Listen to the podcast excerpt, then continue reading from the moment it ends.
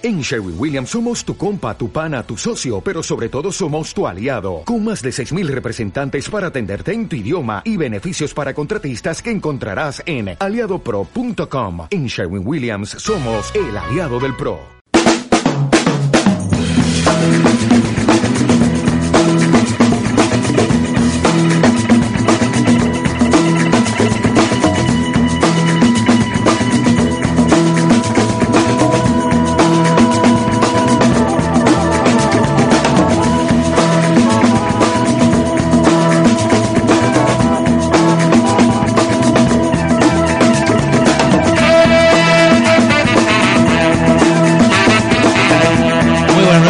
Cordiales, bienvenidos a Les 15, bienvenidos a Onda 7 Tenerife, eh, radio lagunera por excelencia que se emite para todo Tenerife y parte del archipiélago canario. Buenas noches, son las 8 y 7 minutos de la noche y les, eh, les acompañamos desde las ondas para intentarles llevar un poquito de actualidad, un, por- un poquito de, de ironía, de sarcasmo sobre una base de noticias que hemos traído, pues, o intentaremos analizar a lo largo de esta hora y media de, de programa, y que como una noche más contamos con uno de los analistas de este programa de más antigüedad, don José Luis Rodríguez. Buenas noches. Ah, me, me gustó eso de analista. Buenas noches. Está de moda esa palabra, analista político. Es como una profesión nueva que se ha inventado. No sabemos si tiene epígrafe No, dentro de- del de- régimen de déjalo en analista, déjalo en analista, que De de, la- la... misma forma puedes analizar la política como yo qué sé. la- ATS, la- practicante, la- la Ahí está, ahí está. Rafa se ha remontado a una legislación del año 50 y pico, pero bien.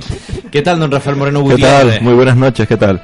Yo no sé si dije José Luis Rodríguez Delgado, porque siempre se me olvida el apellido sí. por parte de la madre. Las es madres, importante las madres. mentarlas. Eh, Sí, señor.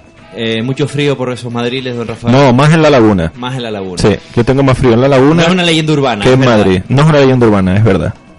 Eh, contamos con Octavio Fernández Hernández. Buenas noches, don Octavio. Muy buenas noches, señor director. Aquí un lunes más a analizar la actualidad.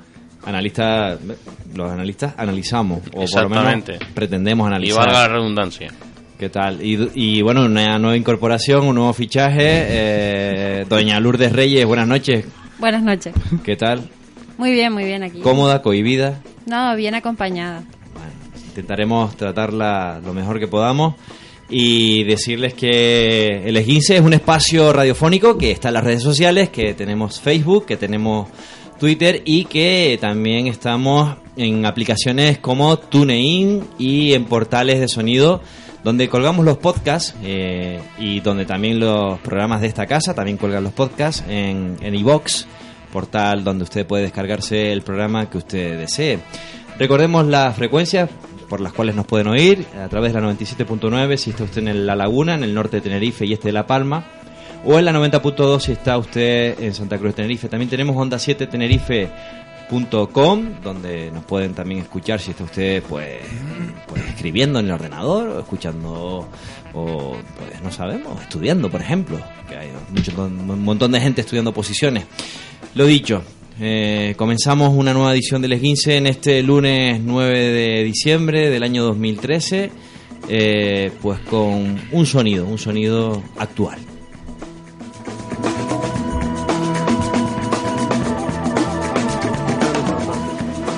Our beloved Nelson Rolihlahla Mandela, the founding president of our democratic nation, has departed.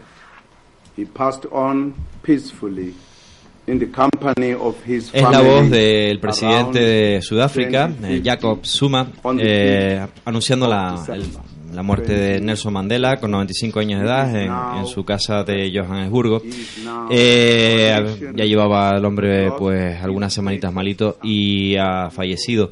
La verdad que pocas veces hemos visto una demostración de afecto eh, por parte de la gran comunidad internacional, eh, no solo de jefes de Estado y presidentes y primeros ministros de gobierno, sino también de primeras eh, personalidades públicas eh, pues de, de todo ámbito. Eh, ha fallecido quizás la, la memoria de los más jóvenes sobre Nelson Mandela pues viene un poco a recordarlo a través de aquella película de, hace pocos años, de Invictus, de, dirigida por Clint Eastwood.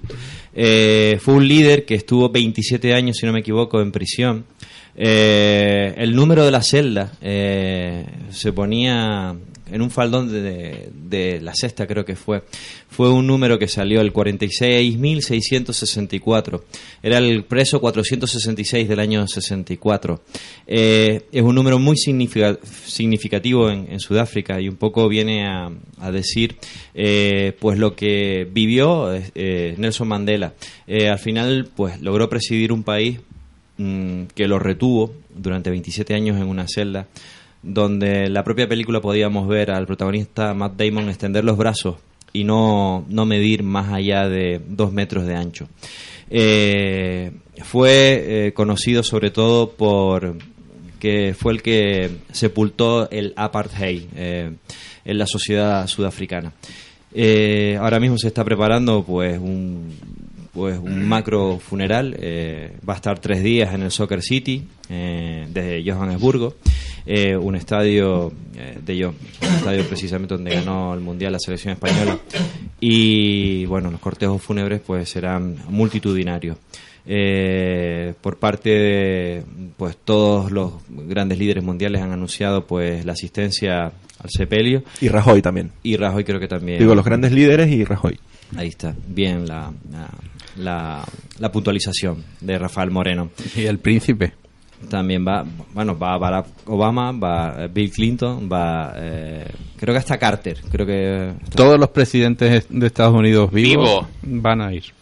Y había... Incluso Carter y que, lo consideraba terrorista, ¿no? no, era Reagan. Reagan, era, el que lo consideraba... Y Thatcher, Margaret Que Obama le regaló de cumpleaños, de cuando cumplió los 90 años, el, el borrado de las listas de terroristas de Estados Unidos. O sea, van a coincidir dos premios Nobel de la Paz, ¿no? Jimmy Carter, ¿no? Y, y Barack Obama. Exactamente. Bueno, y... La Paz. Y en, el entierro de, de otro tercer, otro premio Nobel de la Paz. Ah, exacto, exacto, claro. Eh, en principio era John Carlin el que había hecho eh, una, un artículo ayer en el país eh, relatando pues una historia entrañable, ¿no? Cuando llega Madiba, como era conocido Nelson Mandela, y el primer día después de asumir el gobierno ve a una persona pues recogiendo sus cosas en una caja. Era el anterior jefe de gabinete del anterior gobierno. le dijo que a dónde iba y le decía pues buscar trabajo o posiblemente reincorporarse a su antiguo puesto de comandante eh, en prisiones. Y le dijo, hombre, yo aquello lo conozco bastante bien y no le recomiendo que vuelva usted a su puesto, quédese por aquí y siga usted trabajando. Eh, un poco encarnaba eh, la estrategia política de una persona que sabía que no tenía experiencia en esos puestos y la sabiduría de, con humildad, solicitarle a una persona que no era posiblemente políticamente de su misma cuerda, que se quedara un poco a echar una mano. Decían que era un seductor eh, político y que era uno de los pocos que podía llamar a la reina de Inglaterra Elizabeth. Y que estuvo una legislatura nada más, que es algo que muchos políticos podrían coger recorte. Claro, él yo creo que cumplió su objetivo, ¿no? que era terminar con el apartheid en, en Sudáfrica, y consideró que ya su función había acabado, ¿no? Yo sí, sí me gustaría destacar dos frases que se le atribuyen a, Mandela. Y digo que se le atribuyen porque han sido tantas cosas en las que se han publicado durante estos días en los medios de comunicación que yo quiero pensar que, son de él, ¿no? Una hacía en, en lo que decía José Domingo, ¿no? De, eh, en el ejemplo del trabajador que recogía sus cosas, ¿no? Dice que él decía que para para solucionar los problemas con los enemigos, eh, lo primero que había que hacer es trabajar con, con él, ¿no? junto a él, junto al enemigo. Y desde ese momento se convierte en un compañero. Yo, creo que encarna bien lo que tú comentabas, ¿no? Eh, supuestamente ese trabajador que recogía sus cosas pertenecía al antiguo sistema eh, político, ¿no? Y él lo incorporó.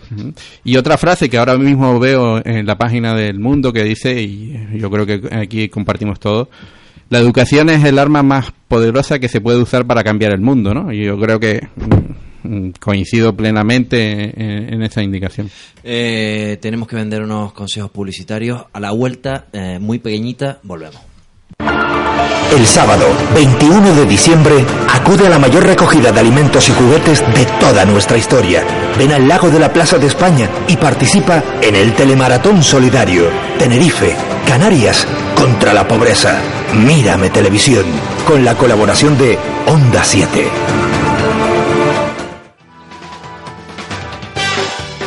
¿Quieres conocer gente nueva y pasar un rato divertido?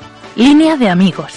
Miles de personas llaman todos los días buscando lo mismo que tú, encontrar a esa persona especial. Línea de amigos es la forma más sencilla y divertida de conocer gente nueva. Recuerda, Línea de amigos 902 88 73 99 902 88 73 99. Decídete. Flexibilidad y comodidad. Cursos en línea del aula abierta de Radio ECA. Intervención psicosocial. Empresa. Idiomas. Formación del profesorado. Nuevas tecnologías. Salud. Medio ambiente. Y fe y cultura. Póngase una meta. La formación es el camino. Radio ECA. Más información en el teléfono 902-312-212 o en la web radioeca.org. A todos, a todos los que tienen sed de vivir, que nunca nadie les quite su sed. Agua ligera Fombella, sed de vivir. Desde el programa de actualidad El Esguince en Onda 7 Tenerife les queremos desear para estas navidades no solo salud, dinero y amor, sino una pizquita de humor ironía y algo de sarcasmo. Feliz Navidad. Con identidad propia, cercana, dinámica, profesional y con mucho corazón. Onda 7, estamos en el aire.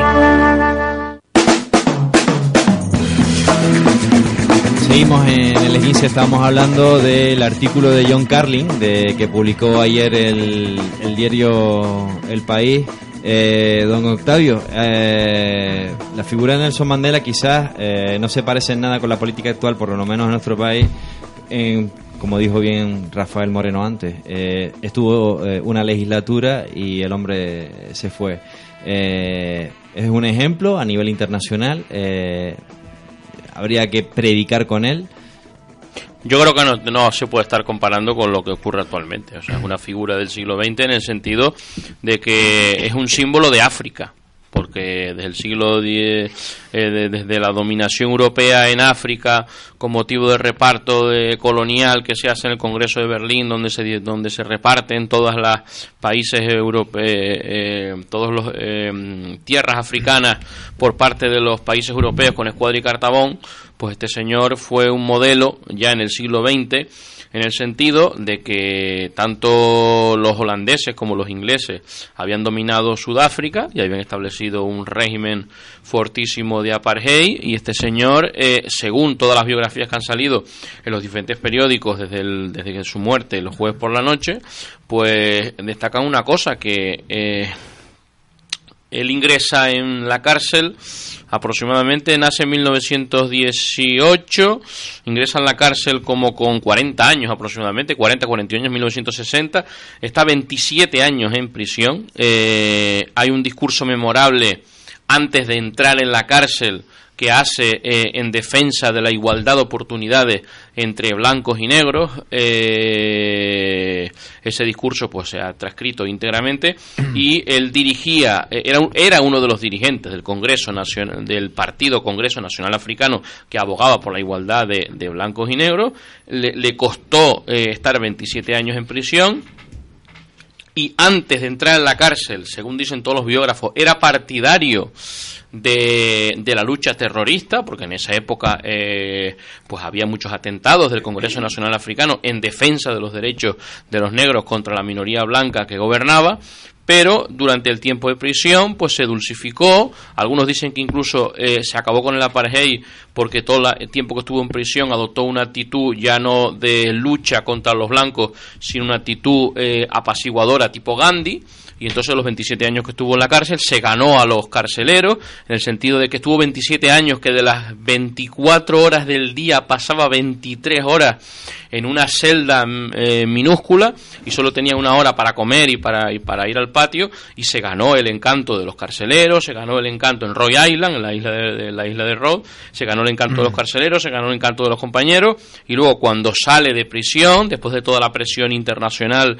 que hubo para que saliera de prisión, sale como un auténtico héroe, eh, al final se producen esas elecciones y ganan las elecciones, pero luego tuvo la magnanimidad, la tremenda carácter eh, humano, el, este tremendo carácter de no ser vengativo, de no, de no ser eh, en el sentido siguiente de que eh, fíjese que un invitado a su boda que le dio un regalo fue su carcelero lo que contaba el director del programa, el jefe de gabinete de Frédéric Leclerc estaba recogiendo las cosas cuando él llegó y le dijo que se quedara, porque él dice que venía del campo y no tenía experiencia en presidencia, y entonces fue por todo el mundo eh, y hizo de Sudáfrica un país próspero, la verdad que es un modelo, un modelo de persona, y, bueno, seguramente de los líderes del siglo XX más destacados, se ha dicho que es el personaje más importante del siglo XX, es el personaje seguramente más bondadoso y más humano y más defensor de los negros que ha habido en el siglo XX el más importante no siempre es el más bueno, y yo creo que los más importantes fueron los que tuvieron esa intervención decisiva, para bien o para mal,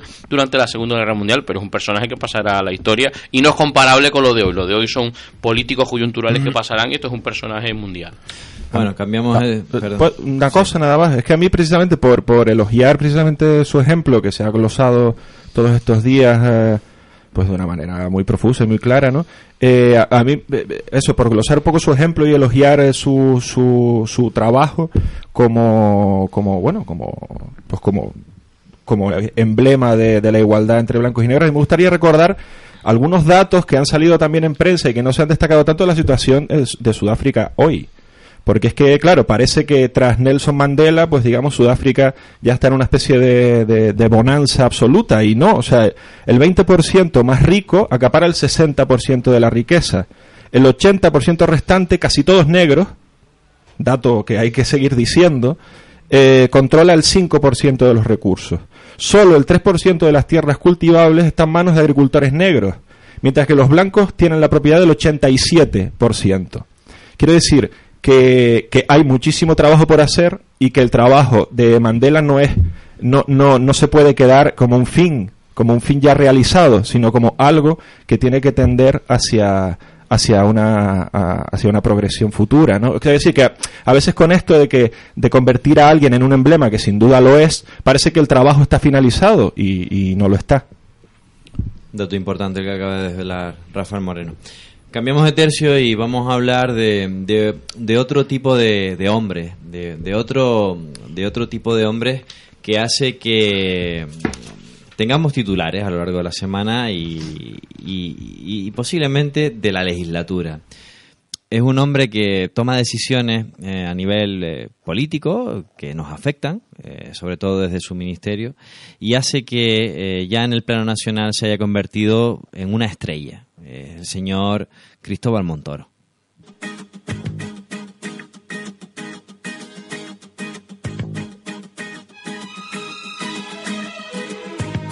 Ese hombre que tú ves allí, que parece tan galante, tan atento y arrogante. Y dentro de la agencia tributaria hay 27.000 personas que trabajan, que hacen su labor con gran eficacia y que tenemos que reconocer que esas personas no han recibido ninguna instrucción política. Yo cumplo ahora seis años de ministro de Hacienda de España. Jamás he transmitido una instrucción política a la agencia tributaria. Y estoy seguro de que mis antecesores tampoco lo han hecho. Si no dimite, vamos a comprobar las explicaciones que da esta semana en el Parlamento. Y si las explicaciones que da no son razonables y suficientes, y es lo que nos tenemos, vamos a plantearnos convocar una comisión de investigación en el Congreso de los Diputados. Yo creo que los cambios en sí mismos no deterioran en absoluto la imagen de la agencia. No es la primera vez ni la última, ya se lo digo yo, que va a haber cambios en puestos de responsabilidad en la agencia tributaria. Ni en esta organización, ni seguramente en el grupo editorial que les edita a ustedes, ni en las muchas empresas que, están aquí eh, representadas, como no puede ser de otra forma. En la agencia tributaria se está llevando a cabo una auténtica purga política. No quieren testigos incómodos para sus manejos y sus manipulaciones. Solo un carnet en la agencia tributaria, el carnet del Partido Popular. Eh, estamos eh, y se ha cometido ante eh, estamos ante un error se ha cometido un error Eh, estamos ante un error se ha cometido un error error error error error error error error error error error error error error error error error error No sabemos si se ha cometido un error en la agencia tributaria. A veces da la sensación de que Deberíamos Porque- reiniciar a de que deberíamos reiniciar algunos ministros y algunos ministerios al completo. Eh, O cambiar el disco duro O también. cambiar el disco duro. Sí, pero como siempre primero hay que reiniciar. El sistema dice- operativo, diría yo.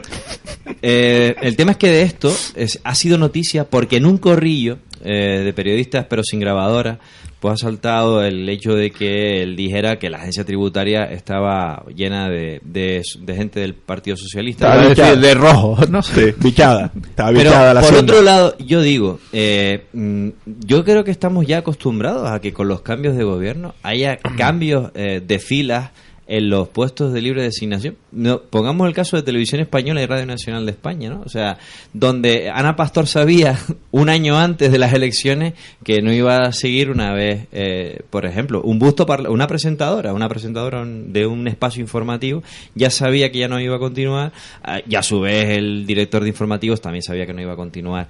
De esto, que eh, era algo evidente, eh, se ha querido un poco decir, bueno, pues que claro, es que cambios políticos traen cambios, Es una obviedad, o sea, es que a veces nos rasgamos las vestiduras Hombre, por algo que por, por lo menos llevamos ya años que lleva siendo normal que estos cambios. Claro, ¿cuándo es noticia? Cuando el ya exdirector de, de Inspección Financiera y, Tri- y Tributaria de la Agencia Tributaria, eh, don Luis Jone, eh, nombrado por el gobierno del Partido Popular, es el que dimite. Ahí es cuando creo yo que ya sí es noticia cuando uno de los propios eh, no está un poco en consonancia a la hora de tomar decisiones o de planificar estrategias dentro de la agencia tributaria en el servicio de inspección eh, con eh, su director, que a su vez es nombrado por el propio ministro Montoro. No sé qué les parece. A mí personalmente me ha parecido que es una polémica que posiblemente no, es- esto de los cambios no esté en la agencia tributaria. Esto está eh, en muchos organismos donde el dedo de la política termina cayendo y fluyendo hacia abajo hasta determinados eh, cargos. Esto es un país que no es como Francia, donde eh, lo político llega hasta un nivel bastante alto. Eh, hay puestos de altos funcionarios en Francia que no cambian con, con los partidos, con los cambios políticos, ¿no? España no es Francia en ese sentido, ¿no? No sé qué les parece. pero El tema es que si eso, que es práctica habitual, como bien en muchos departamentos, si eso debiera ser Claro, así. eh, ese ¿no? es el debate. Claro, y luego, y luego en este caso concreto, es que claro, es que desde que está ministro, desde que es ministro de Hacienda Cristóbal Montoro, 320 altos cargos de la agencia tributaria han sido relevados o hechos dimitir o tal, ¿no? Y con unos condicionantes previos que no son simplemente, que no se deben exclusivamente, pienso yo, al cambio, al mero cambio de gobierno, sino bueno, hay evidentemente ha habido una amnistía fiscal cuanto menos extraña, eh, está el asunto de la infanta, que al parecer pues no sabe, no contesta nada de Aizón ni de nada Y parecido. los, den- y los, y los Dénesis eran- Los de Necises y todo esto. Está el caso de la inspectora destituida tras intentar sancionar a la multinacional del cemento, esta Cemex. Es decir, hay casos un poco que parecen eh, que parece simplemente eh, querer corregir ciertas actitudes de profesionales que simplemente pretenden hacer su trabajo más o menos bien. Y parece que, bueno, desde el gobierno hay determinados eh, ámbitos en los que hacer el trabajo más o menos bien puede tocar cierta fibra. Y entonces mejor no tocarla y bueno que esta cosa vaya que esta gente se vaya se vaya un poco de, de- del lugar no entonces claro no es tanto que haya cambios pues digamos eso como digo de cambio de partido sino de, de- que hay unos condicionantes que suenan un poco a, a- a contenido ideológico y y no recaudatorio. Claro, ¿no? Y luego como también otra cosa que me parece flagrante que aquí Octavio ha, ha destacado bastante bastante durante varios programas, ¿no? La oficina antifraude, ¿no? Ha sido progresivamente desmantelada con el gobierno del PP, algo que debería ser básico básico para luchar eh, contra la situación un poco esta que llaman de crisis, ¿no? Como Hacienda recauda, pues nosotros también tenemos que, que recaudar. En Lucas Vega, número 1, en La Laguna, encontrarás Nova Estética Unisex.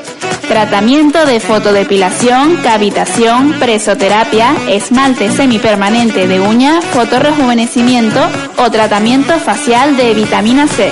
Nova Estética Unisex. Información al 822-660-427 o visita www.novaestetica.org. No te olvides de preguntar por nuestros bonos. Nova, Unisex. Dipiu Milano, ahora en La Laguna. En Dipiu Milano capturan la esencia pura de la feminidad con una serie de looks super chic que combinan entre sí solo para crear un vestidor de ensueño. Dipiu Milano, en la Plaza de la Concepción, número 20, San Cristóbal de la Laguna. Visita nuestra web, dipiumilano.com. Con identidad propia, cercana, dinámica, profesional y con mucho corazón. Onda 7, estamos en el aire.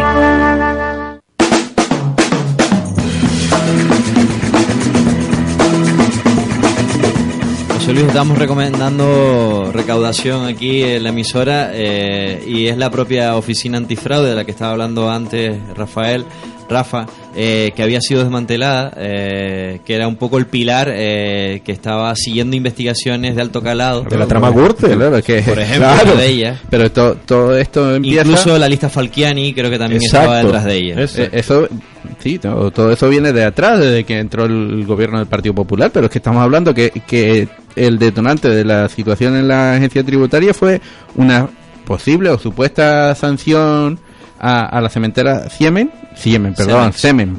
Estamos hablando Semen, bueno, Cemex. Cemex. Cemex. Estamos hablando de 450 millones que proponía la, la, La cementera de La Palma, ¿eh? la, la delegada de, de grandes contribuyentes. Y con la propuesta final se quedaba en quin- entre 15 y 20 millones. Una rebaja decir, importante. Que vale, que a lo mejor tienes razón. A lo mejor si, si, si nadie di- discute que si hay unos criterios que se aplican en esa, en esa resolución o en esa sanción, pues se queda en 20 millones, pues muy bien, me parece muy bien.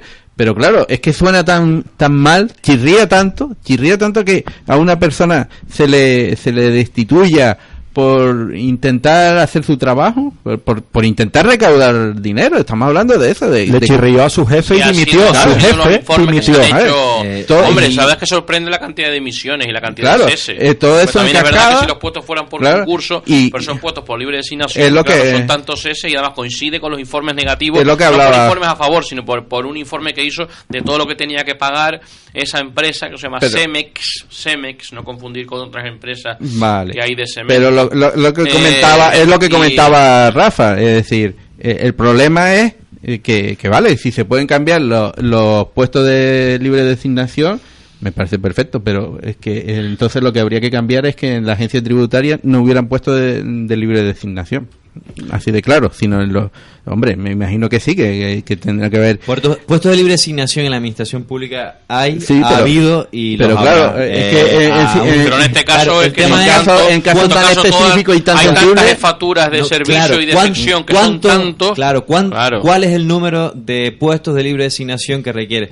Porque Y si entre esos puestos de libre designación hay tantos ceses en tan poco tiempo, pues es lo que llama la atención. Algo es lo que llama Es lo que llama la atención de, claro, eh, no estamos hablando, oiga, que cuando cambia el gobierno pues hay muchos ceses, pues sí, efectivamente, hay un tema de lógico. confianza y de lealtad ahí, entonces el director general, su director general, jefe de sección de tal, nombra que, que lo ideal es que todo fuera burocratizado, lo ideal es que, oiga, usted está ahí para investigar a las empresas, usted está ahí para recaudar, usted está ahí para la inspección tributaria. Como una- Pues entonces como la da policía, igual, da- como la policía. exactamente, pero también los puestos a la pol pues lo mismo pasa desgraciadamente. O sea, el policía raso no lo cambian. O como los jueces, todos los en este jefes de la policía, jefes de brigada de investigación, etcétera, etcétera, los cambian desgraciadamente. Entonces, lo ideal es que como al fin y al cabo usted está ahí para cumplir con la ley, pues da absolutamente igual que usted tenga una vinculación X con un partido con otra, o usted esté vinculado con un director general o un subdirector general. Debería ser que por ese puesto obtenido por usted, pues usted no se le cese y además si se le cesa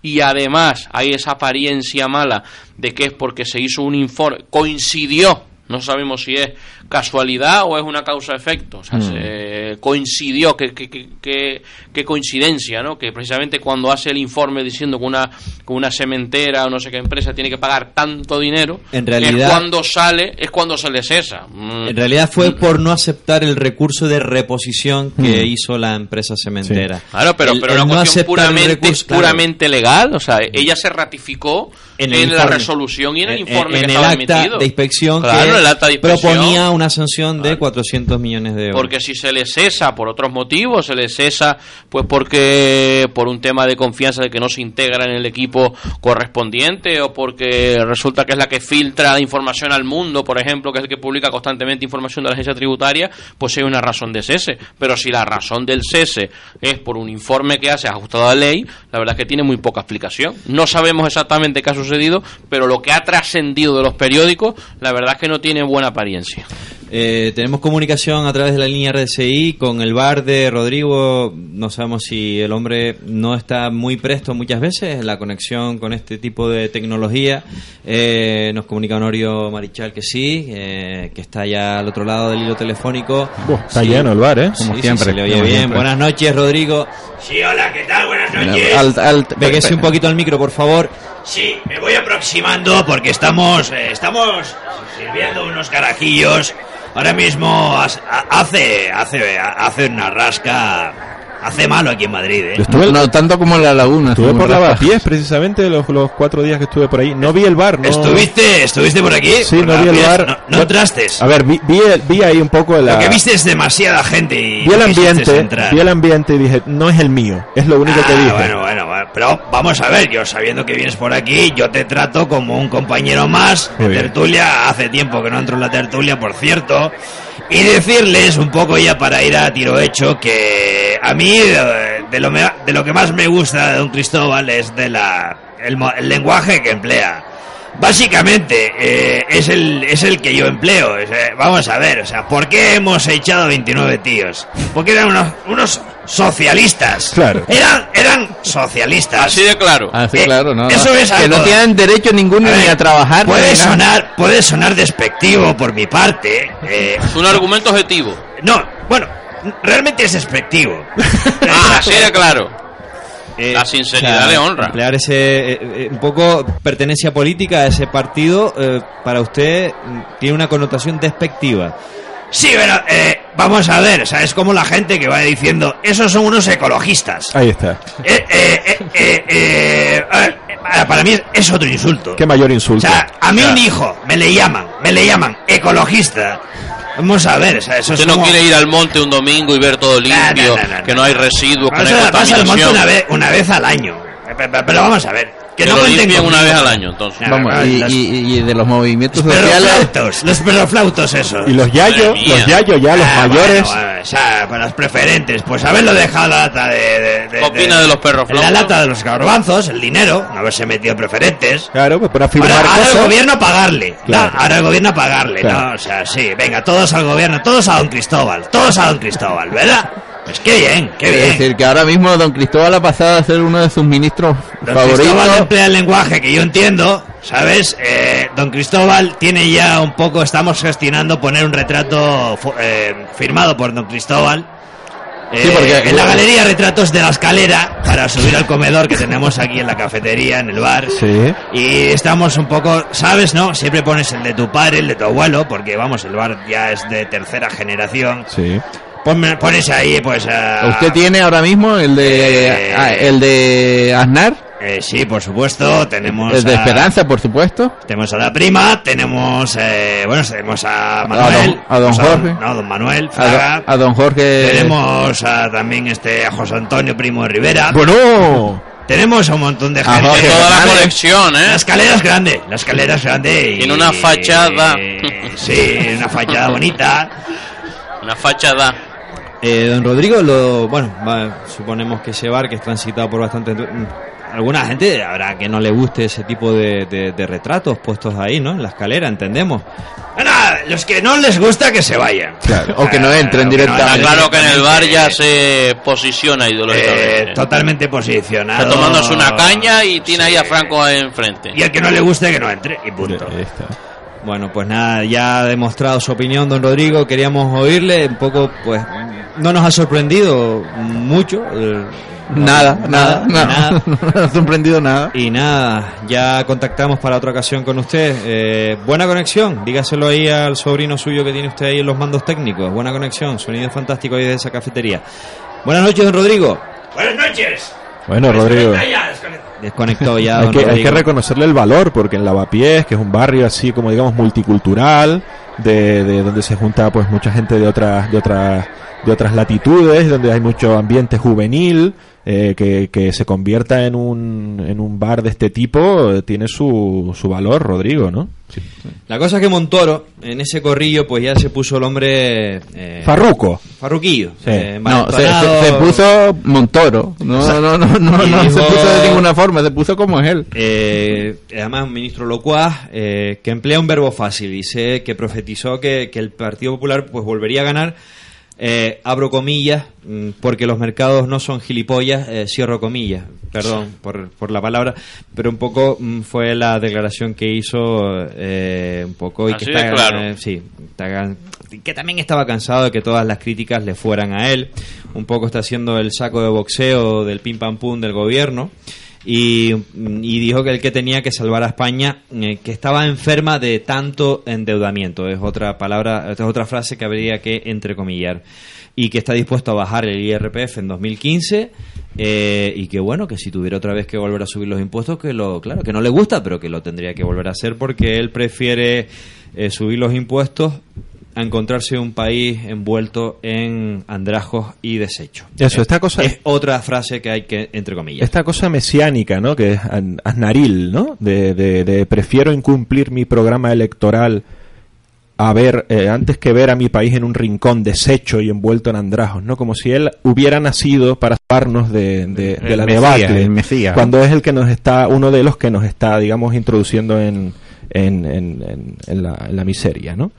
Eh, y luego esta cosa, eh, esta, esta cosa de que los mercados, que volveremos a ganar porque los mercados no son gilipollas, aparte de que es un, bueno, pues una falta de, yo qué sé, de educación, de, de maneras, de que a un ministro pues no le corresponden, ¿no? Bueno, tampoco vayamos ahora a defender los mercados, ¿no? No, no, voy, voy, voy a eso, o sea, voy a decir, y si tiene razón, sea, ¿qué decir? Y si, Y si ganan. y si lo que te está diciendo realmente que es que bueno que evidentemente hay un entente cordial entre eso que llaman los mercados que no que no es otra cosa que las grandes fortunas que especulan entre ellas no es no, los mercados no es una cosa así extraña no Eh, y si hay ese entente cordial entre el poder político del PP o de digamos de los neoliberales neoconservadores en el mundo en concreto en España el PP y el, el poder financiero si Pero te, los mercados no votan. si te lo está di- claro el problema Esa es la máxima. Claro, Claro, Está- claro. está- Está la cuestión. Ahí iba, ahí iba. Los mercados no votan o dicen de qué manera se vota, de qué manera No, pueden no, no, influir. no, no, no, no. Eh, uno es perfecto, uno es absolutamente libre de elección. Todos tienen la misma capacidad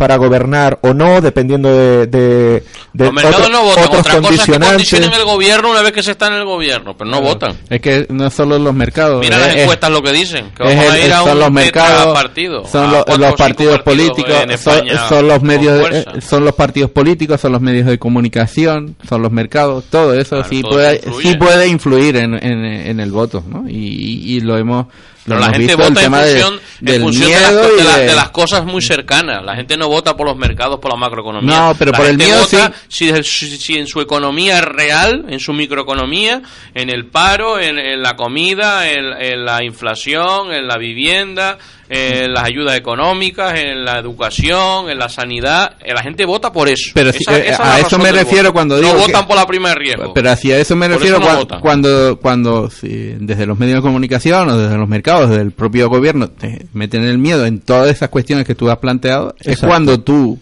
puedes incidir en, en el, en el voto. ¿no? Pero a, mí, a mí lo que me parece más grave es que sea el ministro el que diga eso de los mer porque los mercados no son gilipollas, o sea, está reconociendo que no hay democracia. Directamente, porque si supone que son los mercados los que votan y ustedes, lo que si, siguiendo el argumento que ustedes están diciendo de que son los mercados eh, los que los que mueven el tema de los partidos y la opinión pública, que es lo que está diciendo en realidad el ministro, o se equivocó al decir la frase, o está diciendo que no hay O democracia. está reconociendo que su política está condicionada por los mercados. Pues que- pues que Claro, es que la cosa tiene Pues- esa amiga, Eh, la cosa tiene esa amiga. mercados a los que nosotros nos tenemos que ir a Ah, vender ah, ciertos Pero son de la mercados laguna. de la más laguna. modestos. El programa también está condicionado Más por los mercados. Y más benévolos.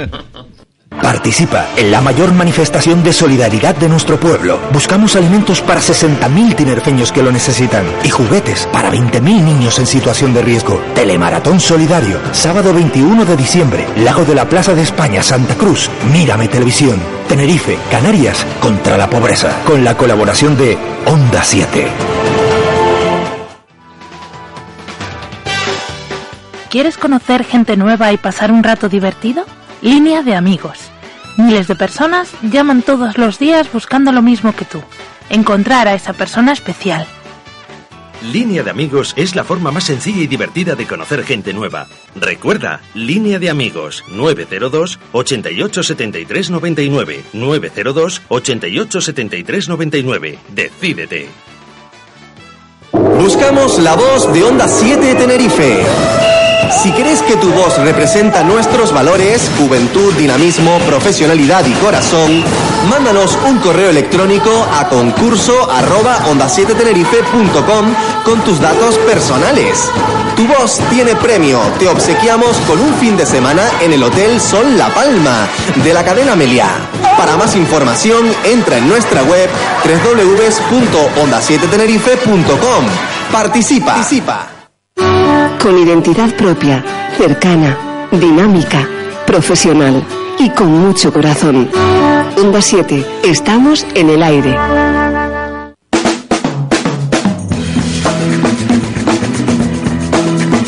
Seguimos en el esguince, recordemos las frecuencias por las cuales nos pueden escuchar a través de la 97.9 en La Laguna, norte de Tenerife y este La Palma, a través de la 90.2 si está usted en Santa Cruz y como no internet a través de onda7tenerife.com. Estábamos hablando de la benevolencia, entrecomillado también, de los, de los mercados estos a los que se refería el señor Cristóbal Montoro, una máxima y es que los mercados no votan, el hombre piensa que sí. Claro, es que yo quería decir una cosa con respecto a una... oye, porque el ejemplo me pareció muy pertinente que dijo Octavio, ¿no? Que la gente votaba básicamente por, por, por cómo veía las políticas aplicadas a su vida cotidiana. Y bueno, Claro. claro, vale, muy bien. Pero, y tú dices, no, no votan por la prima de riesgo. Cuidado, gran ejemplo. Eh, yo creo que eso fue importante, digamos, el acoso, por decirlo con una, como una expresión un poco bruta tal vez, pero al que fue sometido eh, Zapatero en la última, en, la- en su última legislatura, precisamente por una de las cosas, por la prima de riesgo. Algo que a ti y a mí no veíamos, digamos, no veíamos algo tangible, no veíamos que subiera, eh, que nos subiera la Cada gasolina. vez subía más. Claro, cada vez subía más y nos vendieron la moto, Rajoy era un mantra permanente, ha subido la prima de riesgo, ha subido la prima... Quiere decir, veíamos la noción de peligro, peligro, con este hombre esto va a petar, dicho así rápido y mal, ¿no? Con este hombre esto va a petar. Eso, El creo, miedo, el creo, miedo. co- como decía José Luis, el miedo, eso configura votos, eso no se puede obviar, eso configura votos. Y hay una, digamos, un poder financiero que, digámoslo también claramente, desde mi punto de vista, está más cercano a las políticas del PP que a otras políticas. Bueno, eh, los dos partidos se pusieron de acuerdo para la reforma de la Exacto, Constitución y claro, para exacto. controlar el déficit. Exacto. O sea que tampoco habrá mucha diferencia No, no, entre un para mí muy y poca, otro. para mí muy poca. No, y por ejemplo, no tiene nada que ver con el tema, pero declaraciones del ex ministro de Fomento eh, y ex secretario y ex vicesecretario del Partido Socialista, el que estuvo imputado por el caso Campeón. eh, Pepe Blanco. Don señor José Blanco, viene a decir hace dos semanas que la privatización de AENA en Canarias será negativa. Pero, señor, eh, ¿quién promovió la privatización de AENA? ¿Recuerdan aquella afer con los controladores aéreos? Estaba este señor José Blanco de ministro de Fomento. O sea, como ciertas decisiones, o como lo que ha dicho el señor Miguel Sebastián, exministro también con, con Rodríguez Zapatero, eh, como ahora en ciertos foros eh, vienen un poco como a relamerse las heridas de que, claro, yo es que eh, si lo hubiéramos sabido, eh, no, mire, ustedes, ustedes eran conscientes de la situación que manejaban y adoptaban esas medidas. La Lo que- paciencia infinita, ¿no? Dijo Sebastián con los bancos, que Claro, le decían. lo Tiene, que que tener faltó fue paciencia pedagogía infinita. política para, para enseñar las medidas, pues qué finalidades tenían en aquel momento, en, en aquellos dos años No, de- y- del y- 2000 9, 2010 ya 2011. Y, y, Pedro Solves ahora intentando lavar su, su imagen. Yo no estaba, ¿no? Yo, yo, yo decía que había que o, hacer esto, pero no me hacían caso. ¿no? Rodríguez Zapatero publicando en un libro de la pero editorial Planeta la carta, una carta. esa carta se supone que es una carta oficial, por tanto, una carta que debería estar en la Moncloa, los archivos de la Moncloa. Pero no la enseñó en el Parlamento, no la leyó en el Parlamento.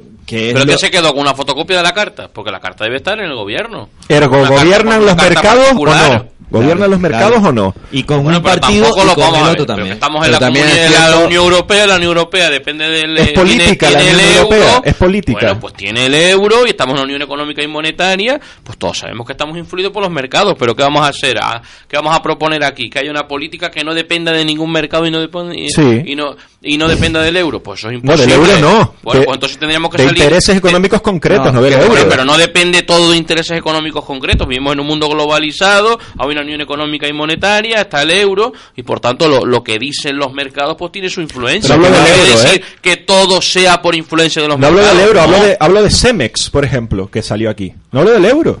Hablo de empresa tal, empresa cual, que, que influye. Cuando no, las hablo de, no hablo del euro, hablo sí, de empresas. Pero que, no, estemos hablando de que la democracia esté secuestrada ni de eso. Hay ¿Eh? demasiada influencia, demasiada influencia económica, pero tampoco gobiernan los mercados. Gobierna lo que el pueblo quiere y, es el que pone a los gobernantes. Ojalá, está claro. Ojalá. No, ojalá. No, o sea, usted como yo es absolutamente libre de votar a quien quiera. Sí, otra o sea, cosa no es que eso significa mucho. Otra cosa es que eso significa pues mucho. Pues sí, porque el voto, suyo sigue valiendo igual, igual que igual que el voto suyo que el, que el voto de, de, Emilio Botín. Exactamente, es un voto, un voto exactamente igual. Pero exactamente lo mismo. reducir la democracia a votar cada cuatro años, eso es reducirla mucho, mucho, mucho. Y después hablar de ese... ¿Y qué sistema alternativo plantea usted? La democracia directa, el referéndum, que cada hay mes un esté montón. Hay un montón de formas de hacer que la democracia sea más horizontal poco a poco. La democracia que tenemos, si es que es democracia, que yo sí que lo pongo en cuestión, eh, es bastante vertical. Y a, a, mí que no me vendan ese cuentito de que democracia es ir a votar cada cuatro años. De hecho, hay una eh, frase por ahí rulando. Hay una frase por ahí rulando de Nelson Mandela, que no sé si será de Nelson Mandela, pero está por ahí que no, una democracia no será democracia. Si hay gente pasando hambre, hambre aunque puedas ir a votar. O sea, que los, de, los derechos humanos de segunda generación, que parece que son los que primero se están cargando, aunque ya van a por los de primera, con la ley esta mordaza, pero eso, eso es que eso, eso es democracia. Y después lo de la separación de poderes, yo creo que el poder político debería estar completamente separado del poder económico y no es así en absoluto. Es que claro, es que yo pienso que el poder que eh, no, debería haber no debería haber un poder un económico casi comunista. Es decir, eh, tendría que haber un poder eh, político que controlara todos los demás poderes dentro de Sí, que el poder político fuera el que controlara el poder eh, económico y no al revés. No al revés, que es lo que está pasando. Bueno, pero pero no, generalicemos. Ni siquiera pasa con el poder ¿quién es el que aprueba las leyes? Sí, sí, pero claro. Las aprueba las grandes multinacionales. Pero claro, ahí es problema de los políticos que elegimos. Sí, pues, claro, pero no digamos entonces ah, que las empresas y los mercados son los que aprueban las leyes. No, y lo no las aprueban, pero por ejemplo, se oye, se comenta, se rumorea que esta funcionaria a la cual fue cesada fue porque un despacho influyente de asesores fiscales presionó, para que esta señora fuera cesada. O sea, hay lobby. O sea, en Bruselas está llena de lobby. Pero también es verdad que habrá funcionarios en Hacienda que habrán hecho informes para, para, para levantarle un acta para que pague impuestos a una empresa y no lo habrán cesado. Es un caso puntual que parece feo, pero eso no quiere decir que, Hacienda se deje gobernar por las pero que posiblemente empresas. detrás de este caso hay un trasfondo ¿No? Yo, político. Lo que no quiero es generalizar porque entonces eh, no confiaremos en, la ley, ni en la justicia, ni en la igualdad, ni en nada. No confiamos en nada. Entonces, pero es que, visto lo visto, todo lo eh, vamos, los y todo vamos camino de eso, de, no confiar, de no confiar en nada. Es que eh, la situación en la que vamos, pero, sí, sí. Todas las leyes, que confiar, todas las leyes que, hay justicia y igualdad, algo. Yo que es importante mantener eh, decir, el, el, imperio de la ley, que decir, evidentemente el derecho y tal, por supuesto, hay, hay, hay territorios ganados territorios sí, ganados claro. que, a los que no debemos Además, renunciar. El hecho de que sea Pero, noticia, déjame terminar, el hecho de que sea noticia, terminar, eso por, es bueno. Por favor, una cosa. quiere decir que sigue siendo raro. Creo que hay, terri que no noticia, creo que hay territorios ganados en el ámbito eh, político, en el ámbito democrático, en el ámbito del, de, del derecho, que son territorios ganados que debemos seguir reivindicando. Pero creo que eso no quita para mantener un espíritu crítico con todo lo no, que sí, nos sí, está pero aquí se está poniendo ir hacia que, una perfección. Que todos así, el que haga un informe ah, a, no, todo a no, una empresa se lo cepilla. Todo no, lo sabemos. Estamos hablando en general, no estamos generalizando. No, estamos concretando en Hacienda. Lo, lo, lo, que está claro es que las últimas leyes en los últimos dos años eh, han, eh, han ido dirigidas a favorecer al poder económico.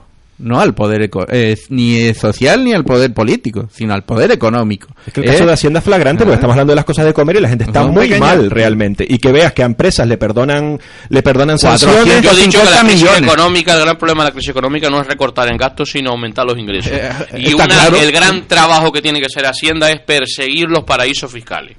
Porque han dado muchos reportajes ¿Y por qué no los últimamente en televisión de, de que todo el dinero que va a los paraísos fiscales, pues llega un momento que no se que no se puede localizar ese dinero. Habría que perseguir ese Pero ¿por qué no, Octavio? ¿Por Poner medidas no? drásticas de que no pueda salir dinero del país Pero- directamente. pero porque dime- una persona tiene que tener dinero en el extranjero en España. Pero dime por qué, por qué crees tú que no se hace esa Eh, medida libertad tan de obvia? mercado, libertad de movimiento de capitales, ¿no? Tú no, no hablabas también antes de... Pues todas esas cosas habría que limitarlas, porque si usted genera el dinero en Oiga, España, ¿está luego ve- proponiendo usted un, sistema comunista? No, no, no. Cuidado. no. Estoy diciendo, estoy diciendo que ser que aquella persona que, que genere su capacidad económica en España que tribute en España. No estoy diciendo y por tanto que no evada impuestos con, din- con dinero en paraísos Acabar con los paraísos No estoy diciendo, Totalmente no de estoy diciendo, acuerdo. no, no use mis argumentos broma, para contraargumentar los míos. Era una broma. Pero, pero totalmente de acuerdo. ¿Y eso por qué crees que no lo hacen?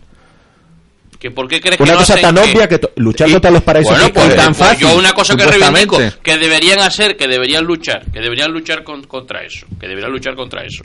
Y, y, y, y el, bueno, el reivindicar un sistema comunista. No, eso no es estamos hablando de eso. general. No estamos De hablando de todos eso. modos, cuando dices reivindicar un sistema comunista, para mí eso en realidad es decir nada. O sea, ¿qué es un sistema comunista? Porque eso es algo súper complejo. Parece Un que si sistema no- comunista espera, es muy espera, sencillo. espera. El sistema Parece comunista no que- hay propiedad. Espera, no. El sistema comunista No, entendido Perdona, desde el punto de eso- vista eso teórico. es muchísimo más complejo y además No chino, me que parece que tampoco tenemos que caer para- en los típicos dualismos, o sea, cuando se cuestionan eh, cosas que van mal en el sistema capitalista que tenemos ahora y en la democracia que tenemos ahora, en concreto en España, o sea, si criticas cosas que van mal y planteas posibilidades de mejoras, de, parti- de una democracia más participativa, más horizontal y demás, entonces ya es sistema comunista. No, yo no he dicho dualismo, eso, yo no he dicho eso. Fue un Ecologista, ejemplo- como decía antes Rodrigo. Que no, hombre, que no, a mí, a, a mí no me, vamos a ver. eh, No, no, eh, estoy hablando de Rodrigo, a ti Sí, no te estoy va, diciendo. no me compares a No, mí con Rodrigo que tiene una No, foto no, de, no, no, unos no. no. por favor, No, para no me compare usted. Que no, que lo que no, estoy no. diciendo yo, lo que estoy diciendo yo, que tampoco puedes perder la perspectiva que estamos en un sistema capitalista. Sí. O sea, por tanto, por tanto, la- el propio sistema capitalista por sí genera desigualdad. Porque evidentemente desde el punto de vista de la capacidad económica, en el sistema capitalista hay ricos y pobres. Eso es- ahora el Estado tiene que procurar intentar crear las condiciones para que haya igualdad dentro de esa ya, de hecho, capacidad económica, de esa desigualdad económica que se produce por el propio sistema capitalista que hay. Bueno, eh, tenemos ahí una llamada pendiente de un- otro habitual contertulio de esta casa, eh, Toño. ¿Qué tal? Toño, ¿cómo estás? Hace tiempo que no sabemos de ti.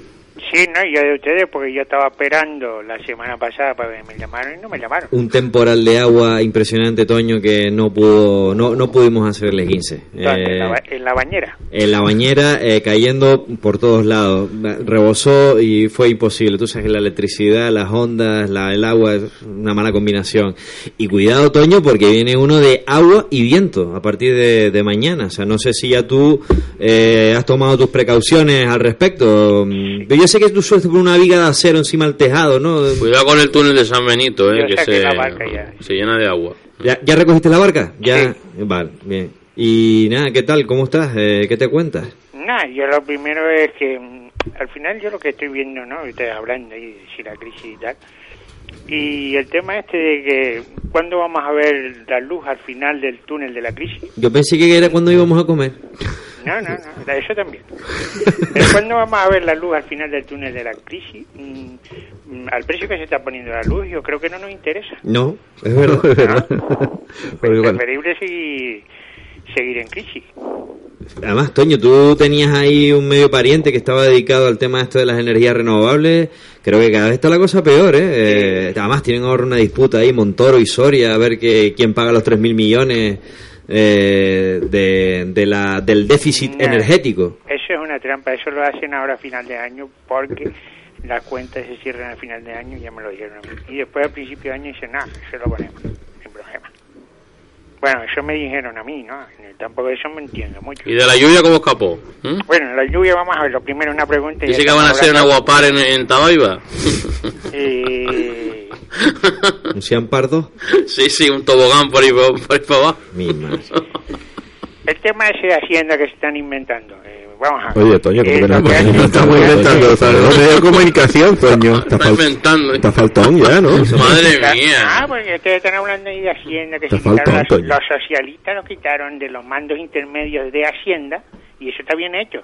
No lo que hicieron la otra vez cuando lo del 11M, que tenían todos los mandos intermedios socialistas. el 11M, metidos en- vamos, volvemos otra vez a lo mismo. ¿Eh? Y Rubalcaba detrás del atentado, ¿no? No vas a contar ahora. ¿Te parece, vamos? Eso se cae de Maduro. Hay que, hay que decirle, perdón, Toño, hay que De decirle a los oyentes de que... De- de- de- de Nicolás, de Nicolás Maduro. Hay que decir a los oyentes que, que Toño es un afiliado de Alianza Popular. Él ni siquiera llegó a ser del Partido Popular, él es de Alianza Popular. Yo cuando se cambió el partido, Con el carnet en la yo- boca. yo no renové el carnet. Él no renovó, él se quedó en Alianza Popular con el carnet de Alianza Popular. Firmado por Fraga. Sí, no, yo soy del partido de Alianza Popular primero que Fraga. Eh, Pues fue el que lo fundó. Ideológicamente hablando, claro. Después Fraga fue el que lo fundó, pero... ¿Y entonces cómo va a ser? ¿Cómo va a ser usted antes? Porque la No, ideología ya porque venía ya con yo era del partido porque yo tenía esa idea antes que Fraga. Claro. Claro, lo que pasa es que Fraga se le adelantó, porque si no hubiera sido usted el fundador. Y el tema este, hay que averiguar que mm, lo sabe este Octavio, cómo se llamaba la empresa de cemento esta en La Palma. Yo no lo quise decir antes, pero efectivamente hay una empresa de cemento en La Palma que si unimos los dos nombres, pues entonces efectivamente, Semen Palma, la empresa de cemento de La Palma, sí señor. Claro, hay que decir para los oyentes peninsulares que, que será con C, ¿no? Claro, Semen Palma. Cemen Palma que Claro, ya sí. altera un poco. Cementos de La Palma, Cemen Palma, sí, Exacto. señor. SA. SA, Cemen Palma SA. Toño. Es que yo quería entrar la semana pasada por el tema este de- del libro este del dilema, ¿no? Eh, El dilema y tal. Eh, que a mí, yo cuando lo vi por la tele que me envenené, ¿no? Yo desde que lo vi, digo, ya está el mentiroso este, que este es más malo, porque este e- ese era más malo que Felipe González. Tú dices, te refieres al libro de, del expresidente Zapatero. Rodríguez Zapatero que lo presentó hace dos semanas. Sí. Sí, pero a mí lo que me hace gracia es que todos los socialistas resultan toda la vida cachondeándose del mejor gobernante que ha tenido España después de Isabel II. Madre mía. ¿Quién estamos hablando? Porque todo el día se ponían a vacilar. ¿De quién hablamos, decía que él tenía un amigo que se llamaba Tony Blair. Blood. Y Ah, este y sale allí con su amigo Tony. Mm. Y este sí es bueno. Este, a ti nunca te ha caído bien de todas formas. A mí Desde- ese no me ha caído bien porque el, primer el día. dilema él lo tenía que haber resuelto antes. No haberse presentado nunca a presidente del gobierno. Hmm. Ese es el dilema que tenía que haber presentado. Claro, pero si- la culpa la tuvo José María Aznar, que se retiró, que no quiso volver a presentarse, ¿no? Hombre, porque él lo hizo tan bien que ya tenía que dejarlo. Nah, una vez- Era como Mandela, ¿no? De- de- dos mandatos y ya había cumplido su, su función en este mundo. Deja buen sabor de boca. Lo dejó en Pollito alto. a la frontera, Barbusano, toda esa gente. Michael Jordan. Hay Michael Jordan, También le estuvo dos mandatos. Rubén Cano, la Saosa. Rubén Cano, claro. Agustín Lasaosa. También. Oh, pues mira, no lo sabíamos. Eh, Toño, y otra cosa, eh, mira, y me preocupa el tema del tiempo. Asómate al balcón ahí en el caletón. Eh, el marco, ¿cómo ves el mar? Eh, El mar está ahí, se está virando ya, se está poniendo palmero. se está poniendo Uh, al mar palmero. ya, vamos. El mar palmero es lo peor que La embestida. No, no puede salir. Por cierto, Toño, ¿viste el derby? Sí, ¿Y qué tal te pareció? ah, bien. El muchacho ese parece que es un buen futbolista el que juega adelante. A José Pérez. Lo que pasa es que no le echen mucho, muchas flores porque eso después, tú una vez eso después tú tienes 19, yo me acuerdo, yo era centro delantero también y todo el mundo me felicitaba, ¿no? Y entonces tú te endiosas de una manera y, y después te echas a perder. Claro, y eso fue por lo que acabó con tu carrera, ¿no? Cuando aquello tú jugabas en el Victoria, creo, ¿no? No, yo jugué en el Tacoronte. Ah, tú jugaste en el Tacoronte. Ahí el campo que está ce- cerca del cantillo. No de delantero centro, sino de centro delantero. Eh, Yo era centro delantero. Que tu problema siempre es un poco interpretar el fuera de juego, ¿no? No, ese es el chiquillo mío, yo lo quité del fútbol por eso. Chiquillo, yo, Fuera de juego o Orsay. El Orsay, ¿no? Yo se lo pescaba una y otra vez y me quedaba a todas manos. Digo, mire, yo no te, te quito el fútbol. Te quito el fútbol porque a mí es una vergüenza una persona, tú se lo explica dos veces, Claro. que tiene que estar por detrás del balón y del último de fecha. Y el tío siempre quedaba ahí.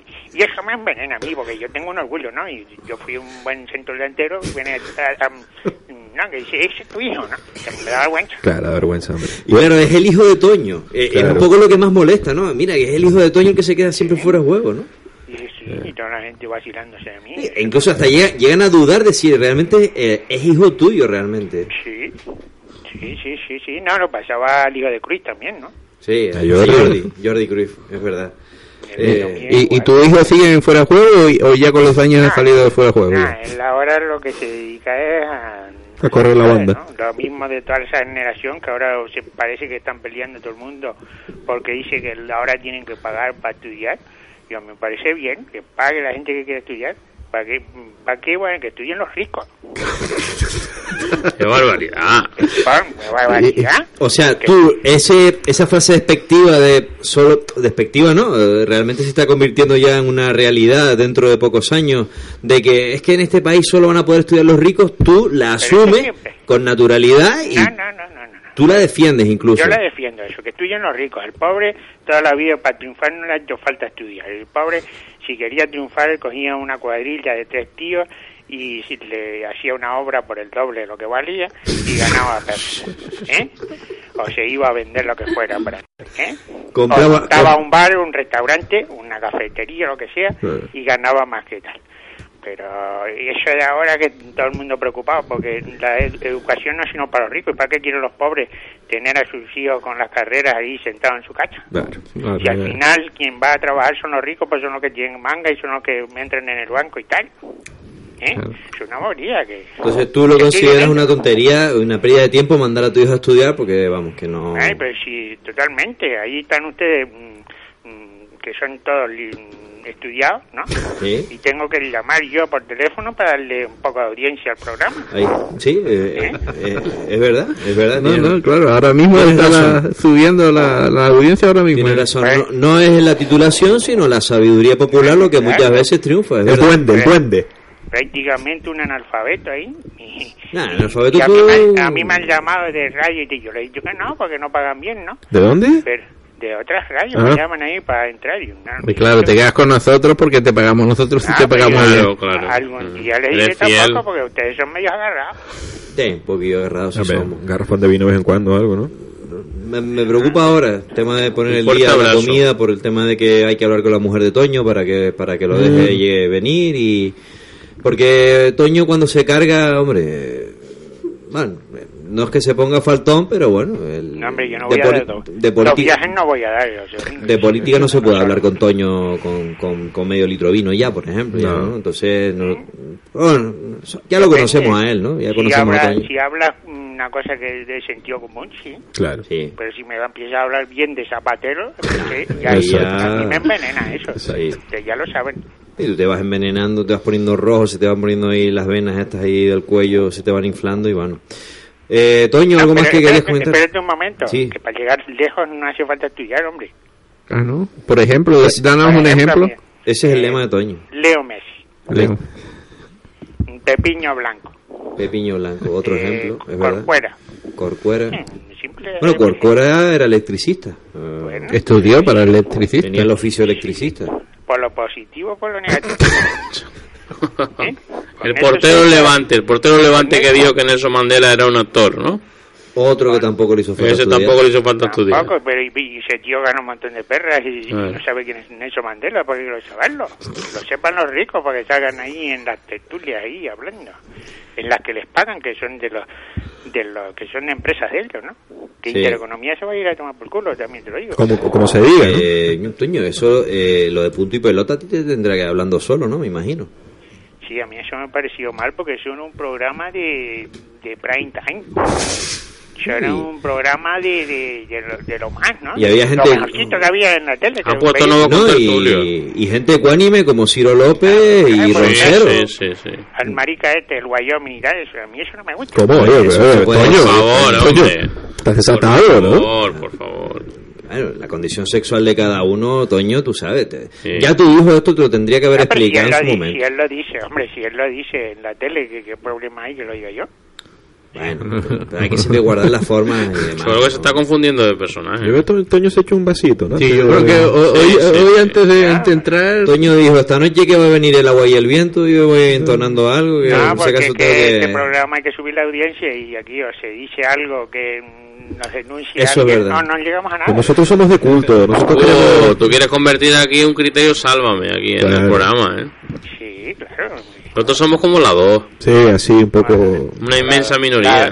La dos que no la ven todo el mundo. Somos como la Punset. la como Punset, como otros pueblos. Inmensa o inmensa o, o- Era o programa. o pequeñísima minoría. Bueno. Bueno, pues Como Toño, días de cine. Toño, todo algo- eso, sí. ¿querías comentar algo más? Sí, que el otro día vi en las dos un documental ahí con un, un león. La noche temática. Un león agarraba un, un búfalo. En Serengeti. Sí, el león del Serengeti. ¿Y quién estaba delante y quién estaba detrás? Estaba apareándose y hacía... ¿Y, la- y las moscas por dónde Esa- iban? No, eso aprende que jode ahí. eh, La verdad, En la muchos dos. animales. En la 2, ¿no? Sonido onomatopéyico, ¿no? Si son inteligentes los animalitos. A Todo. veces más que las personas incluso. Sí, no sabíamos. Eh, Toño, pues nada, eh, ya nos vemos para la comida de Navidad. Bueno, pues viva San Andrés. Sí, Bueno. eh, bueno, San Andrés ya fue, ¿no? Bueno, pero está reciente. Pero, ¿y qué? Pero hay que... Bueno, que viva, reciente. que viva España. Bueno, ¿Eh? venga. Arriba. que viva las fiestas de mi pueblo, yo qué sé, tan- tantos viva. ¡Viva Toño- Honduras! ¡Viva Honduras! Ahí está, ese, ese- ese sí le quedó bien a Trillo. llegó, llegó el aliento aquí, ¿eh? ¿eh? Eso ese sí le quedó bien. Bueno, Toño, pues nada, buenas noches, gracias por, por atender la llamada. Buen grupo de Honduras en el Mundial. Bueno, no La, sabemos. pre- la próxima semana em, dicen por aquí, me están diciendo que hay un nuevo personaje. Eh, sí, eh, Vi- Virus de Channel tiene en plantilla nuevo Sí, personaje. nuevo personaje, una inglesa, eh, Helen eh. No sé, el de la apellido no sé decirlo. ¿Helen? Pero no, no sé decirlo. Vale, Bueno, vale, ahí, Helen, Vale, Helen, vale. Helen. ¿Y el venezolano cuándo viene? Danos una pista, Helen, ¿de qué va a hablar? Eh, ti- tiene una tienda de souvenir ahí en la Costa del Silencio. Vale, abajo las galletas, bien. Pues ya nos dirá Helen. Eh, sí, sí, pues nada, nos pasa el teléfono de Honore por línea interna de Helen y ya la llamamos el próximo lunes. fin ustedes por lo menos ponen alguna mujer ahí hablando, porque también eh, hablan nada más que usted podría que entre una mujer y algo que, que Ahí tenga está. sentido común. A ver, O sea, tenemos que hablar con Emilio a ver qué dice. Pero ¿sabe el español, la, la inglesa o hay que hablar en inglés sí, también? pero champurriado. Bueno, vale, bien, bien, si no lo traducimos un poquito. Pues gracias, Toño, y gracias a Virus de Channel y a todos los personajes que dirige Óscar Izquierdo. Buenas noches. Hasta la próxima, hombre. Venga, hasta luego, buenas noches. Pues estábamos hablando del, de Montoro, pero prácticamente ya vamos a clave ya más local. Y un poco queríamos hablar de del enésimo capítulo de la moción de censura ante Coronte. Y en La Palma también, el Cabildo de La Palma.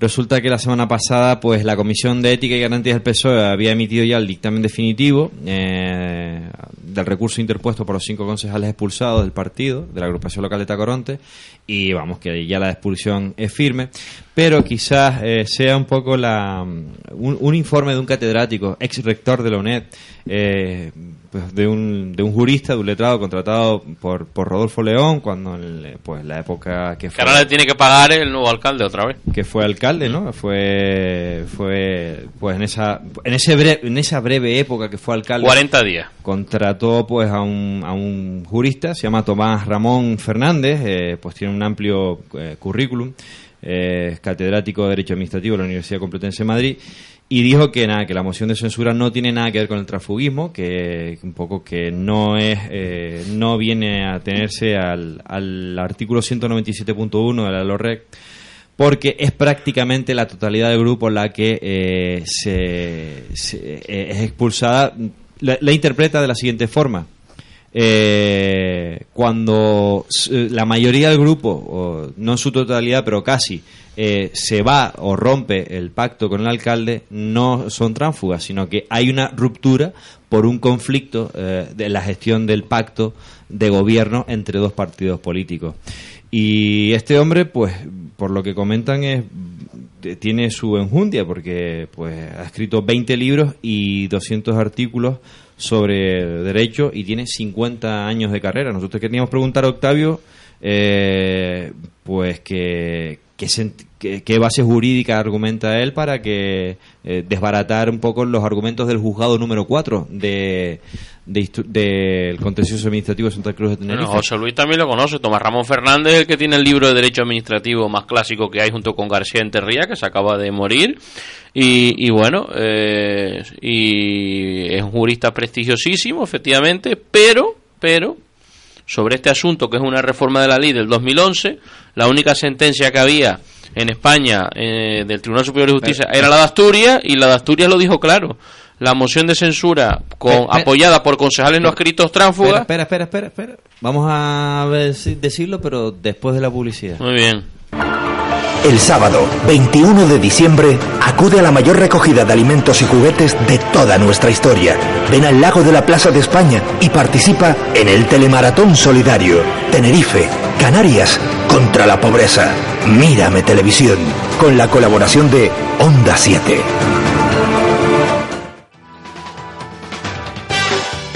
¿Quieres conocer gente nueva y pasar un rato divertido? Línea de amigos. Miles de personas llaman todos los días buscando lo mismo que tú. Encontrar a esa persona especial. Línea de amigos es la forma más sencilla y divertida de conocer gente nueva. Recuerda, Línea de amigos 902 88 73 99 902 88 73 99. Decídete. Con identidad propia, cercana, dinámica, profesional y con mucho corazón. Onda 7, estamos en el aire.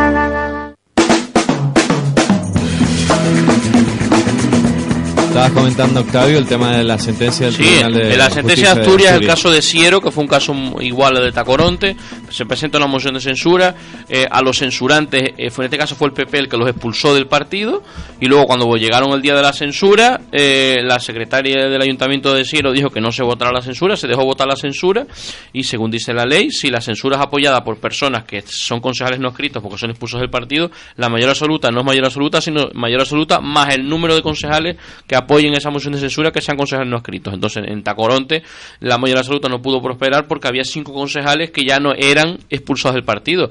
Tarde lo que tarde el partido en expulsarlo. Y la sentencia de Siero dijo que si teníamos que esperar a la expulsión firme y definitiva del partido, la ley no se podía cumplir nunca. Porque la expulsión firme y definitiva del partido, hasta que es firme la última instancia jurisdiccional, pasaría un año o dos. Y lo que ha hecho es desestimar la medida, estimar la medida cautelar del alcalde censurado de volver a la alcaldía. ¿Por qué? Porque como los juzgados tardan, el juez de lo contencioso administrativo dijo, oiga, si se espera a que yo dicte la sentencia, va a llegar mayo 2015. Por tanto, si yo, si como tiene bastantes pro- probabilidades de que la moción de censura sea ilegal, lo repongo en la alcaldía a usted porque si voy a estar esperando a que se dicte la sentencia, va a llegar mayo 2015 y aunque le dé la razón a Álvaro Dávila, el alcalde censurado, ya esa razón no va a poder aplicarse, lo que se llama el, el- el peligro, la mora de, de- una sentencia. Entonces, le ha dado la medida cautelar, seguramente eh, ahora el Tribunal su- eh, Superior confirmará la, la- la- la- medida cautelar porque es que ya hay jurisprudencia, o sea, la única sentencia que se puede aplicar es esa, por mucho que lo digan los abogados de la parte de los de los de- del alcalde censurado. Ahora, eh, claro, eh, eh, teniendo el informe del funcionario del secretario del ayuntamiento, pagar un abogado con ese prestigio y por tanto con esa minuta que ahora Minuta tiene que salada, que ahora ¿no? tiene que pagar eh, eh, el alcalde actual porque eso es una deuda del ayuntamiento pues la verdad es que deja en un muy mal lugar a, claro porque vamos a ver si usted tiene el funcionario del ayuntamiento porque pide una aunque sea el mejor de España pues usted no tiene que pedir ese asesoramiento claro el abogado le pide el asesoramiento y cobra ese informe pues en el plan general de Santa Cruz cobro 15.000 euros. Yo no sé cuánto cobrará aquí pero es un dinero que al final tienen que pagar los tacoronteros cuando la ley ha puesto un funcionario para pagar el trabajo. Y en todo este entramado eh, mm, político judicial, el voto de los de, Taco- de los ciudadanos de Tacoronte, ¿dónde está? El, el el voto- voto de los ciudadanos de Tacoronte, eh, nunca mejor dicho, porque los ciudadanos de Tacoronte se supone que cuando votaron, votaron al número uno de cada lista, ¿no? Y, y el señor que fue 40 días alcalde iba al número 5 de la lista de un partido. Pero también eh, Nada más hay- y nada menos. Hay que hay que ver un poco la trampa de, de lo que hablábamos antes de, de- de la ley, ¿no? Es decir, se deja en manos de, de los intereses de los partidos políticos el decidir cuándo es eh, se es tránsfuga Sí, sí, o no, o sí. se deja en manos de los partidos políticos expulsar a, La a alguien puede ser, la ley puede ser de dudosa constitucionalidad. Exactamente. Es- ese es el problema. Y Yo coincido contigo que el artículo que, eh, que- al que hace referencia, creo que es el 197. Es, es, es claro. Es decir, cuando alguien, eh, un concejal eh, pasa al grupo de no adscrito, mm, se tiene que sumar un voto más por cada concejal que pasa de ese grupo. El problema es eh, que no hay ninguna eh, ningún mecanismo que regule esa expulsión, que un mecanismo, digamos, externo a los partidos Es políticos. como que están pagando justos por pecadores, Claro. porque como fue escandaloso los casos de transfugismo del pasado, pues ahora se aplica generalmente para todo para todos los casos. Pero Ta- también el- es verdad que esos concejales tampoco pueden sentirse totalmente libres en el ayuntamiento, porque no hay listas abiertas. Pero también Se pues, supone que se presentaron por el mejor, partido. a lo mejor en el caso de Tacoronte Es que no hay listas abiertas. Pero Hubiera mejor- listas abiertas, pero es que no. O sea, Pero- eh, pero en la el gente vota caso- al partido, no vota a los concejales. Pero en el caso de Tacoronte a lo mejor podría eh, entrar en ese ejemplo que tú comentas, pero en La Palma, que son los seis, o los sí, creo que eran los seis consejeros del Partido Socialista, es decir, no Sí, sé, son todos. Todos, es decir, eh, es- el, el partido en sí, el grupo completo es el que, el que decide romper el pacto. No hay ninguno que se desmarque. Es decir, ¿cómo explicas tú? Ahí puede haber una pequeña diferencia, pero de todos modos, con la ley en la mano, si están expulsados. Claro, tam- también en La no, no, hay un problema que, yo- yo no que me refiero al tema hizo- legal, sino no se- a- a lo que la hablábamos. notificación que se hizo de expulsión, al parecer, según el secretario del Cabildo, no estuvo bien hecha y tampoco se hizo un pleno para declarar no no, no me, no me- La Palma no me refiero, no me refiero al te- a, a- la cuestión legal, que seguramente Mm, sí, se, sí, tendrá- sí. se podrá aplicar también en el artículo Sí, pero en 197, este sino es, la- como lo del hierro, como lo del es- es hierro, la cuestión de, de, mm, como no me interesa que rompas este pacto, te, te expulso para evitar. Eh, José Domingo, qué, qué, ten- eh, qué bueno tener dos juristas, Dos eh, dos juristas en el programa, ¿eh? Aprendemos. Oiga, eh, esto es un lujo, esto no lo tienen todas las tertulias radiofónicas. Y ¿eh? gratis. Y, Y de, gratis. y de gratis, como decía que de gratis. Y gratis. Eh, nada, nosotros queríamos contar con la, con la opinión de uno que no es jurista, pero que de vez en cuando habla y dice cosas. Eh, y él es Juan Cruz. Juan Cruz. Un literato, un periodista. ¿De qué no viene a hablar hoy Juan Cruz? Sí. ¿Qué tal? Buenas noches, Juan. Pero al grano, ¿eh? Bueno, que queda poco tiempo. Buenas noches, las de la laguna. Sí. En esta Ujú. noche, cada vez se hace noche de forma más temprana, eh, pero que con el frío hace que no solo la voz se te quiebre un poco más, Se le ve un poquito gallo. Sí. o- Sí. No, un poquito. mm, Siempre está un poquito más. De la lluvia. Hemos cogido una serie de, de humedades en Eh, casa. Juan, Juan, Juan, ah, ah, vamos, que Humedades en casa. vamos, vamos al la tema. cuerda vocal, Sí. al humedecerse, Pero Juan, con el aparato Sale como fonador, lija, ¿no? Como lija. El aparato fonador es un aparato Juan, pero tú- sensible. Juan, por ¿El aparato tú- qué? Fonador. Ah, Fonador. cosa. Fonador con F de fonación, de sonidos, Sí. de evocar a través de las cuerdas vocales Mm. las ideas que te surgen a través del córtex. ¿Y de qué ideas nos vienes a hablar? córtex frontal, que es un poco... eh, es el baúl de los recuerdos junto con la infancia, al igual que el patrimonio personal. Bien, qué bello. Juan, eh, no, bellísimo, Nos bellísimo. quedan exactamente dos minutos, diez segundos para que logre sintetizar la idea que venías a traer hoy. Moción de censura Sí. es una es una es una frase compuesta por tres palabras despreposición y moción es una proposición. Moción en sí mismo puede sugerir movimiento a hacia una propuesta, una acción, pero también es una expresión morfológica eh, de género eh, por cambio de la terminación que puede degenerar en Se censura. llaman fundamentos lingüísticos. se eso. Eh, sí, vale, es un eh, mm, Pero yo podría la clase de- censura, no, de no, lenguaje. no. Le queda la última palabra, Censura. censu- y censura. Cuando, cuando se acopla la palabra censura a moción, me acuerdo de los, de los sensores, Ya. de aquella Eso es figura. con S. El sensor, ¿Mm? bueno, depende si le Ah, pones pero está hablando de sensor, ¿de qué tipo de sensor? Ah, ¿del sensor de censura o el sensor, Claro, hay sensor una- de, de control de metales? ¿De qué está hablando? Aquí el dialecto canario. Claro, claro, que con la de Yo me con estoy la C. refiriendo al sensor de los años 60, Ah, 70, vale. cuando los destapes empezaban a Madre mía. Ya. y había un ¿Y señor usted cree que eso tiene algo que ver con los concejales? de Tacoronte. De algunos se les tapará. Si, si unimos moción, que es una propuesta hacia, Sí. y un sensor, que es un recortador, eh, eh, al final lo que hay es un, es un fracaso. Un fracaso de dos propuestas que no han llegado a ponerse de acuerdo. Gracias. No, Eh, yo- Fracaso de la política al final, fracaso ¿no? de-. Fracaso- Fracaso, fracaso. De, de su intervención hoy, Juan. Un fracaso de muchos tipos, Juan. Gracias por Juan Cruz. Es un honor para ten- La otra tenerlo- visión de la política. Mira, a mí me Tenerlo- gusta, a mí me gusta. tenerlo con nosotros. Uno y le que- coge cariño. Y que una- divague, sí. divague, al menos dos minutos y diez segundos, pero que divague Claro. algo co- con, nosotros, que Claro. divague aquí con la nosotros. contraportada. Tiene su colaboración diaria, pero siempre ha venido con nosotros y ese sentido es bastante leal. Eh, gracias Octavio Fernández Hernández. Pues bien hallado, buenas noches y el próximo lunes habrá más noticias y estaremos aquí para contarlas. Y con Helen, sobre todo con Helen. Ah, sí, sí, la nueva tertuliana. ¿Qué tal, Lourdes? Eh, un poco cohibida, pero bueno, mm, no te hemos tratado tan mal. No, muy bien, muy divertido. Lourdes Reyes, gracias. La hemos picado con el sistema capitalista y comunista, ¿eh? Rafael Moreno, Gutiérrez. Muy bien, hasta el lunes. Gracias a todos. Y don José Luis Rodríguez Delgado. Hasta el lunes. Hasta el lunes que viene. Eh, la técnica estuvo don Honorio Marichal y que les habló José Domingo Rodríguez les deja con un temita de, de Jayhawks eh, denominado Blue. Esperemos que les guste. Hasta el próximo lunes.